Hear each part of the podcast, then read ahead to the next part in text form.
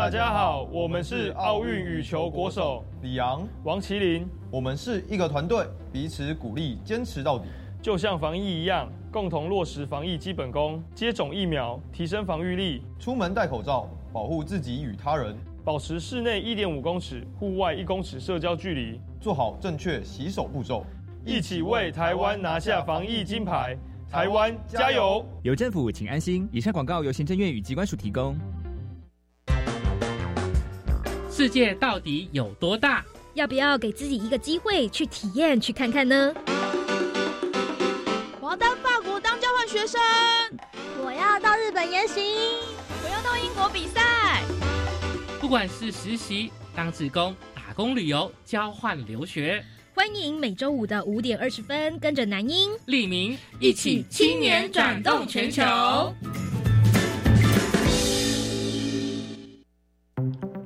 我对漫画、拍照或设计都有兴趣。我们来参加自安素养真人四格漫画征稿比赛好吗？好哦，我们就从生活中所面临的治安问题发想，透过剧情与对话，呈现资讯安全的观念，并且提出降低网络风险的做法。太好了，赶快来行动！收件到十二月三十一日截止，活动总奖金高达二十五万元耶！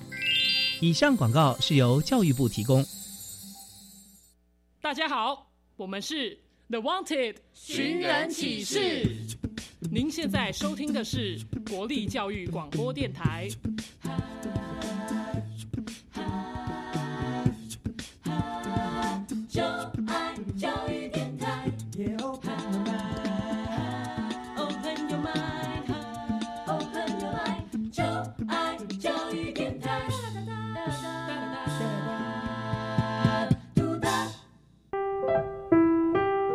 本时段为重播节目，欢迎收听。为什么海水是咸的？好奇。原来彩虹不只有七种颜色。观察。我对于气候变迁的议题很感兴趣，想要多多了解。探索。我想发明一种可以让我自动上课的机器人。创意。小发现，小发现，小发现，小发现，小发现，小发现，大科学。小猪姐姐制作主持。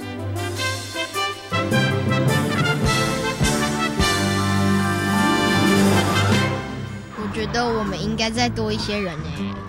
没错，多一个人多一份力量。唉，不过我们人再多，还是没办法把海边的垃圾捡光光。当然喽，海边的垃圾这么多，我觉得我们应该要双管齐下，既净滩也应该呼吁大家少丢垃圾。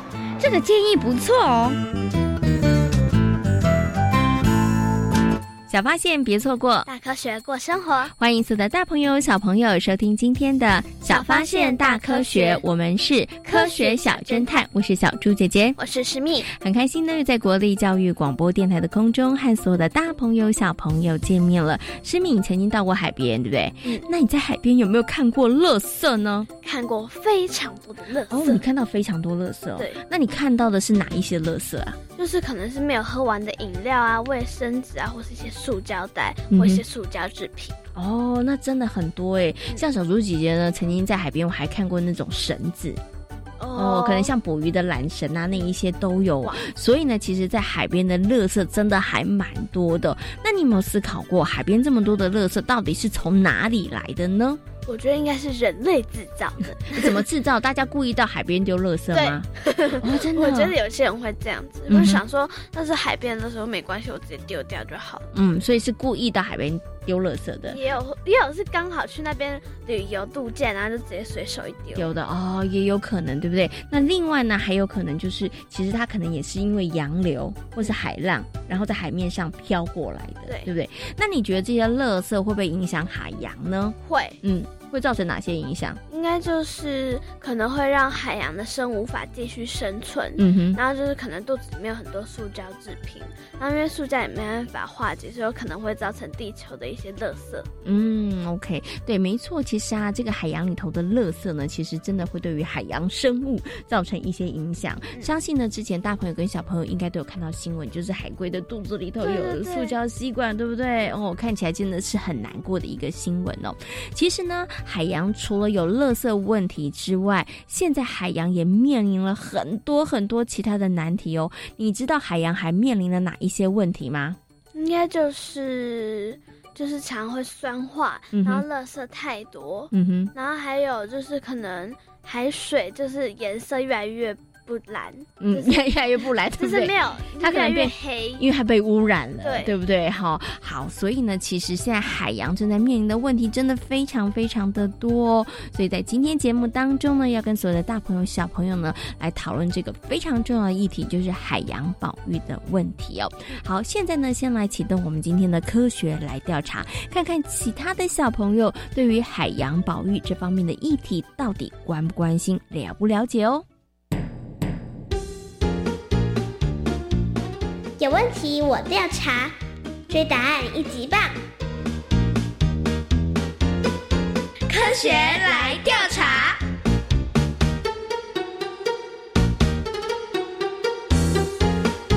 科学来调查，总共设有三道关卡，闯关成功就能获得最高荣誉——海星奖。答对两道关卡者是海兔奖的得主。如果只答对一题的话，哦哦，那就请你带回海龟奖，继续好好努力。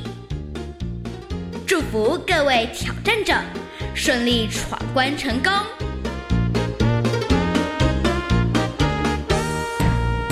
科学来调查，大奖带回家。今天呢，有两位同学要来参与我们的闯关活动，那他们到底能不能够把我们的最大奖海星奖带回家呢？等会大家就知道喽。先请两位同学来自我介绍一下。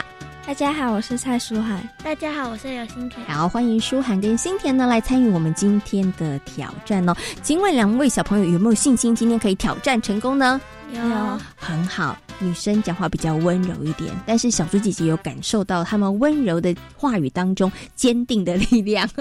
好，我们今天一样呢，有三道问题要来考考大家。不过呢，在出这三道问题之前，小猪姐姐有个小小的额外题，先来问一下大家，请问一下两位同学，觉得自己在于海洋保育这件事上面有没有尽过一点点的心力呢？有有，新田，请问你做了什么事？我有滩啊，你有净滩对不对？哈，希望可以维护海洋环境的这个整洁，我觉得很棒。那请问一下，舒涵呢？有，你也有，你做了什么事呢？就是在超商，嗯哼，不会取用吸管，也不会拿塑胶袋。哦，这也很棒，就是从生活当中减塑开始做起，对不对？减少塑胶制品的使用，其实也可以减少塑胶制品对于海洋的污染哦。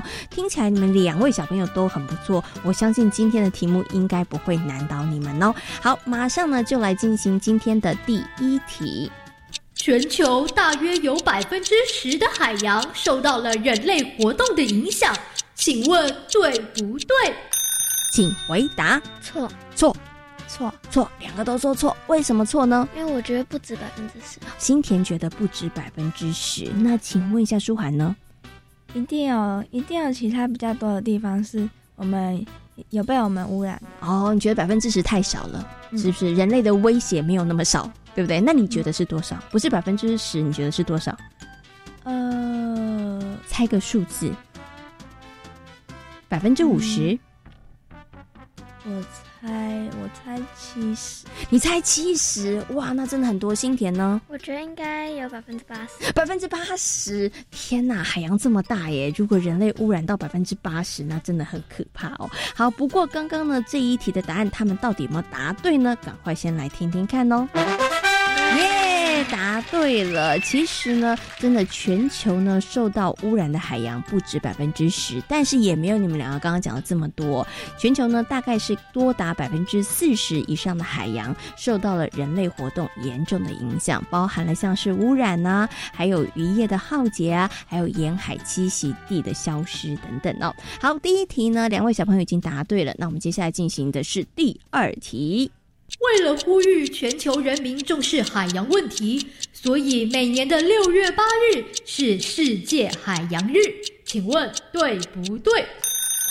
对，请回答。对对哦，两个人都说对，对不对？那到底六月八日是不是世界海洋日呢？我们赶快来听听看哦。耶，答对了，没错，每一年的六月八号呢，就是世界海洋日，这也是联合国定定的官方纪念日哦。那么在这一天呢，是专属于海洋的日子，那全球很多的国家都会来举办海洋相关的活动哦。那小朋友不要忘喽，每一年的六月八号就是世界海洋日。好，两位小朋友很厉害，连闯两关，马上呢就要朝着我们的最高荣誉海星奖迈进了。请问两位小朋友有没有信心啊？有有信心？有。好，他们的有信心都讲的、嗯、有点小声哈。好，马上来进行今天的第三题。货轮所产生的噪音会对海洋生物造成影响，请问对不对？这题有一点点难，要稍微想一想。就是呢，货轮呢航行过的时候，它会产生一些噪音，会不会对于海洋生物造成影响呢？请回答。会会，舒涵你觉得会？为什么？因为我觉得交通工交通工具就是会产生一些噪音，嗯哼，人类都受不了了，对不对？嗯所以海洋生物一定也会觉得受不了，是不是？嗯好，OK，所以他用这样的推断。那请问一下新田呢？你觉得呢？我也觉得会，嗯哼，为什么？因为因破轮还蛮大声的。还蛮吵的，就是了，对不对？所以将心比心嘛，我们人类都不喜欢噪音了，所以海洋生物应该也不喜欢噪音。好，所以他们觉得答案是对的，他们到底有没有答对呢？耶，答对了，没错，货轮呢所产生的噪音会对于海洋生物造成一些影响哦。像呢有一些这个公司他们所释放的这个震波啊，或者是货轮运输所产生的噪音，让很多的鲸豚它们因此而迷航或者是搁浅哦，真的会影响他们的一些判断力哦，所以的确会对于海洋生物造成影响哦。那恭喜呢，今天两位小朋友通过我们的三道考验，得到了我们今天的最一大奖，就是我们的海星奖。人类呢，对于海洋呢，真的造成了不少的影响哦，非常需要大朋友跟小朋友一起来努力，好好的来保护海洋哦。我们要一起来继续加油。今天呢，也非常谢谢两位小朋友参与我们的挑战。科学来调查，大奖带回家，挑战成功。好，那刚刚呢所出的三道题目里头，跟大家稍微提到了海洋的问题哦。那小猪姐姐赶快立马考你一题，好不好？加考你一题哈。好，请问塑胶废弃物在海里以及沿岸堆积，会造成鲸鱼、海龟、鸟类以及大量的鱼类误食死亡，请问对不对呢？对，哎，很肯定吗？非常肯定。恭喜你答对了，耶、很厉害哦。其实真的非常的严重哦，因为啊，根据一个研究统计，你知道吗？全球有百分之九十的海鸟，它们都曾经把塑胶制品吃下肚子里头去哦，真的好可怕，很可怕，对不对？然后呢，预估到二零五零年的时候，将近百分之九十九，也就是说呢，世界上几乎每一只海鸟都曾经吃下过塑胶垃圾，可怕。对这个问问题真的非常严重，对不对？所以大朋友跟小朋友真的一定要好好重视这个问题。所以在今天节目当中，要跟大家好好来谈谈海洋保育哦。那请问一下石米，关于海洋保育，你有哪一些想要知道跟了解的呢？我想要知道海洋保育，如果是我们小朋友该怎么做？哎，小朋友到底可以做哪些事情呢？因为除了大人要努力之外，小朋友也可以尽份心力哦。那到底大小朋友可以怎么做呢？接下来呢，就进入今天的科学库档案，为所有的大朋友小朋友呢，邀请到了台北市海洋教育中心的海洋教师卢主峰老师来到空中，跟所有的大朋友小朋友好好来讨论海洋保育相关的问题哦。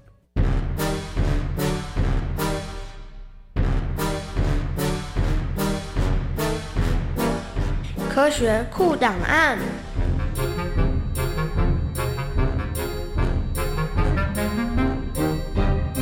卢主峰，台北市海洋教育中心蓝级海洋教师，擅长海洋生态环境教学。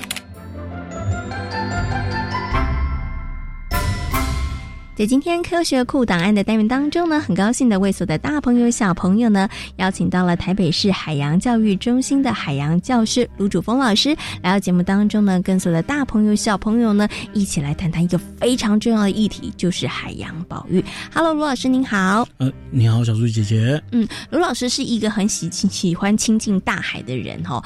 小猪姐姐有个问题想请问一下卢老师，卢老师会觉得现在海洋的问题很多吗？哦，真的蛮多的，哇，蛮多问题的、哦。对对 那请问一下卢老师，海洋到底出了什么问题？他到底生了什么病呢？呃，第一个就是所谓的保育保育的问题，在国外很多的保育区是不能够捕鱼，不能够玩水。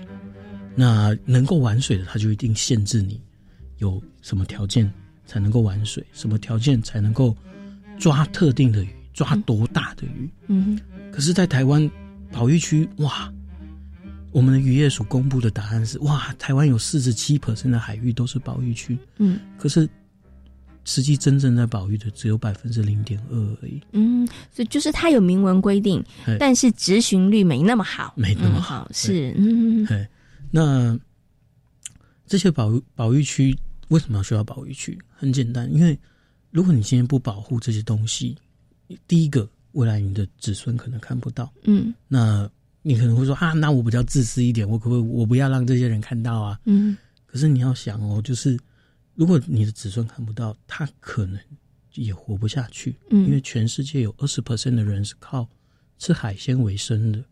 OK，所以就不止没有鱼吃，它可能有一些人的生计也会出了问题，对有一些对不对？哈好，所以刚刚卢老师讲海洋说什么问题？第一个问题就是保育的问题，好，就是人类可能没有节制，嗯然后可能捕捞了太多的海底里头的生物。那除了这个之外，海洋还有面临哪些问题呢？呃，还有就是污染，还有开发的问题。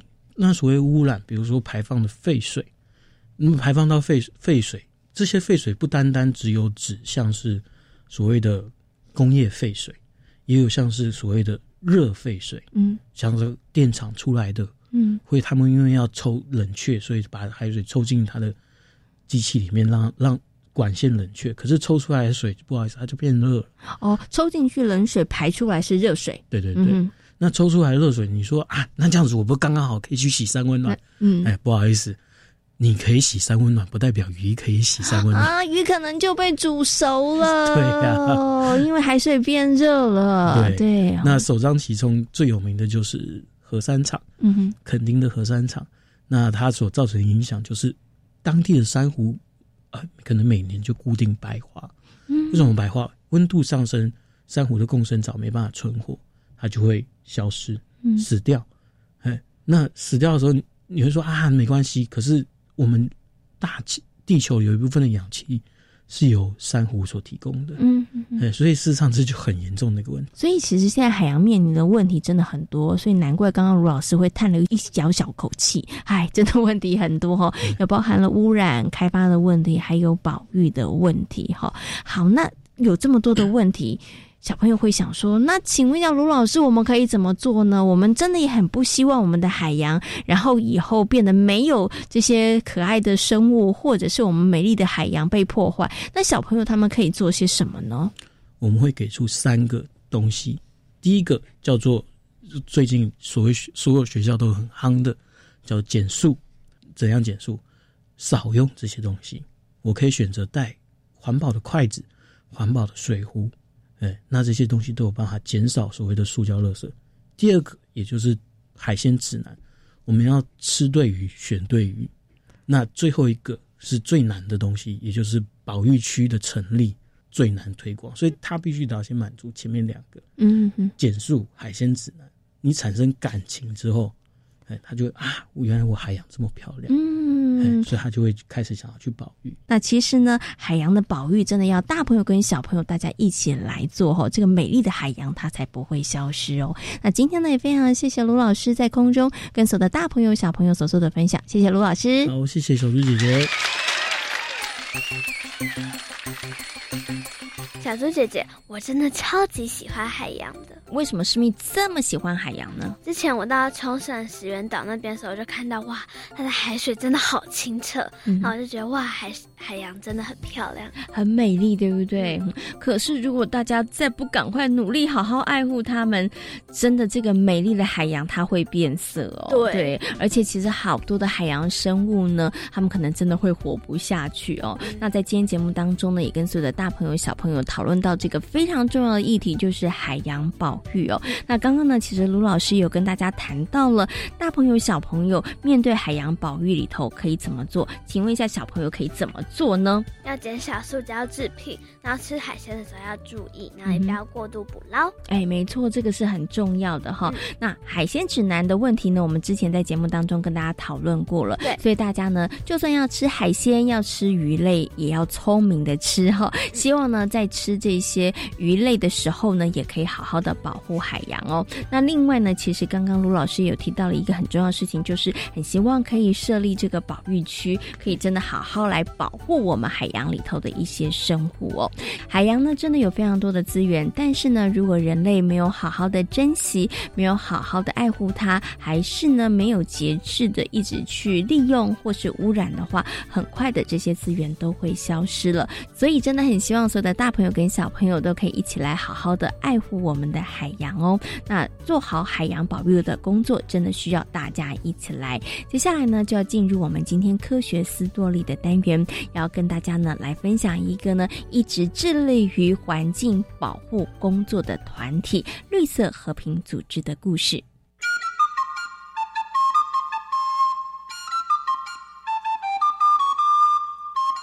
科学斯多利。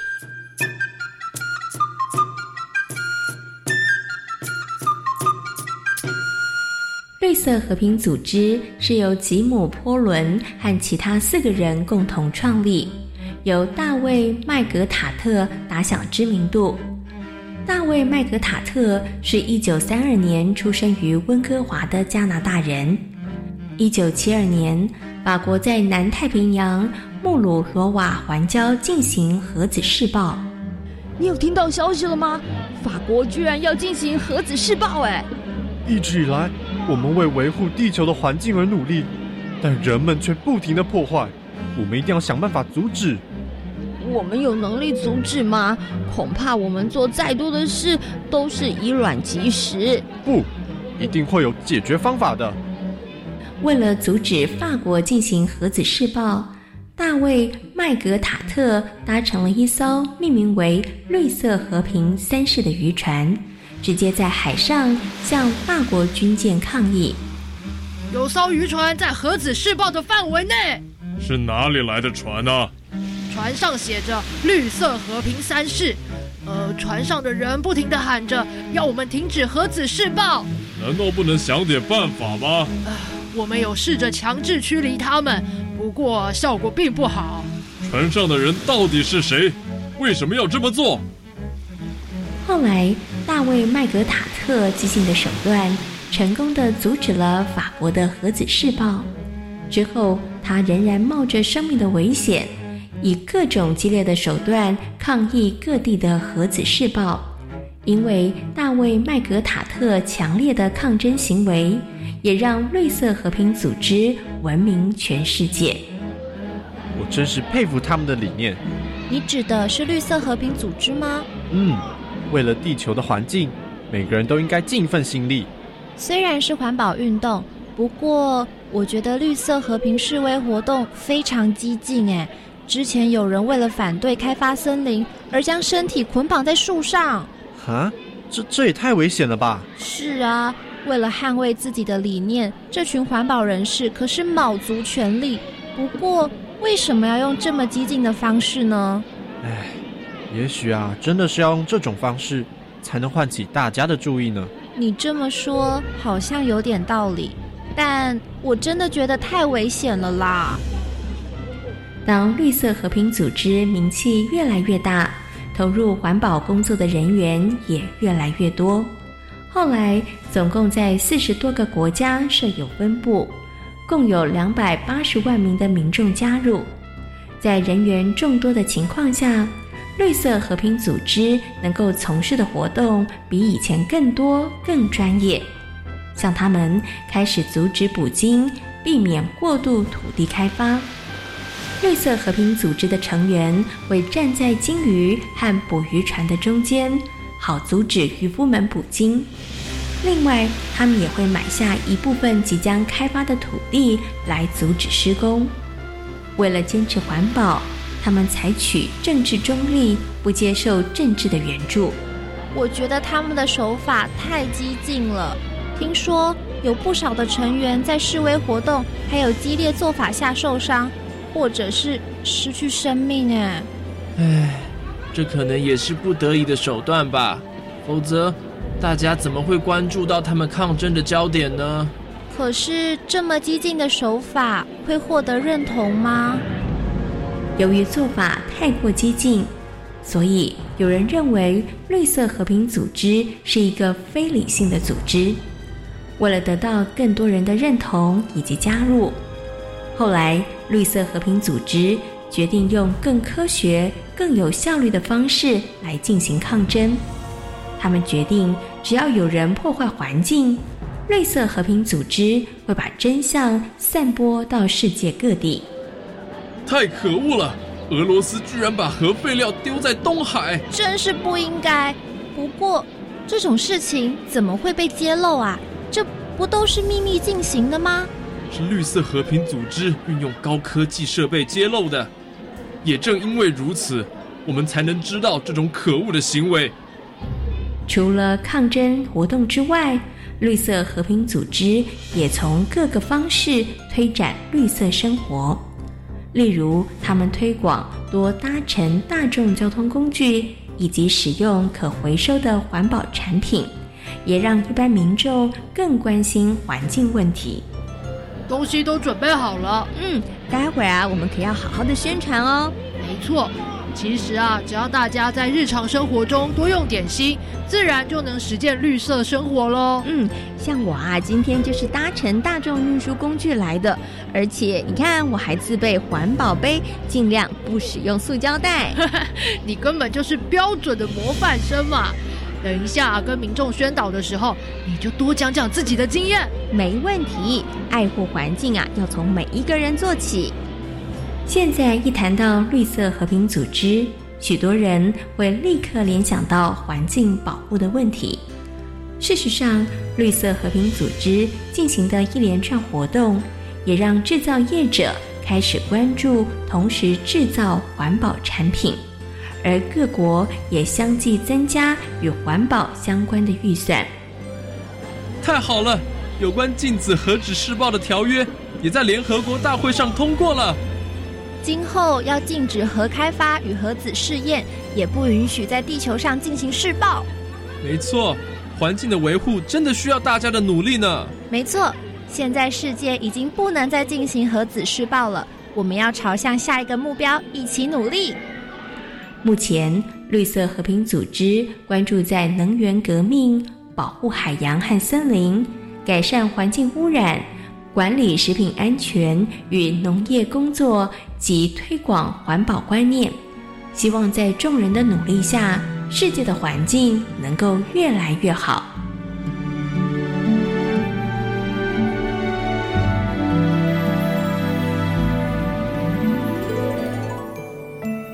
在今天小发现大科学的节目当中，跟所有的大朋友小朋友讨论到的主题就是海洋保育。请问人们对于海洋的破坏严重吗？非常严严重。请问现在海洋面临哪些问题呢？酸化、过度捕捞，然后还有海洋的变色了。嗯，对，海洋的污染，对不对？另外呢，海洋的垃圾也是非常严重的问题哦。但是呢，海洋保育真的非常非常的重要，大家真的不能够再轻忽这件事情了。那大朋友跟小朋友可以怎么样来做海洋保育呢？